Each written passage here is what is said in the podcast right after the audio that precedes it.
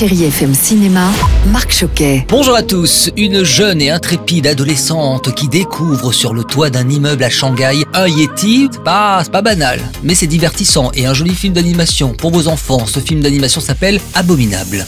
Il y a un Yeti sur mon toit. Par les créateurs de Dragon, Abominable vous emmènera sur le toit du monde pour une grande aventure. Et puis je poursuis avec Hors Norme, le nouveau film d'Éric Toledano et Olivier Nakache avec Vincent Cassel et Reda Kateb. Et si on te demande comment tu es venu En métro, En passant par quelle station? Saint-Lazare.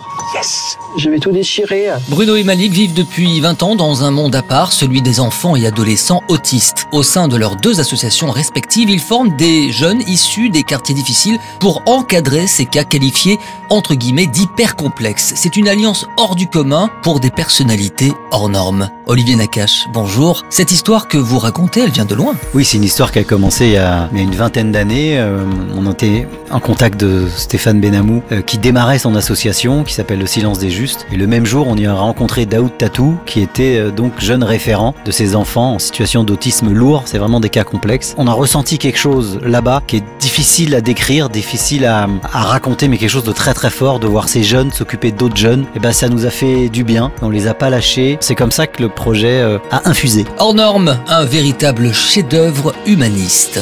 Bon, je vous laisse avec la bonne humeur de Richard Filter et la plus belle musique sur Chéri FM. Bon ciné à tous. Retrouvez toute l'actualité du cinéma sur chérifm.fr.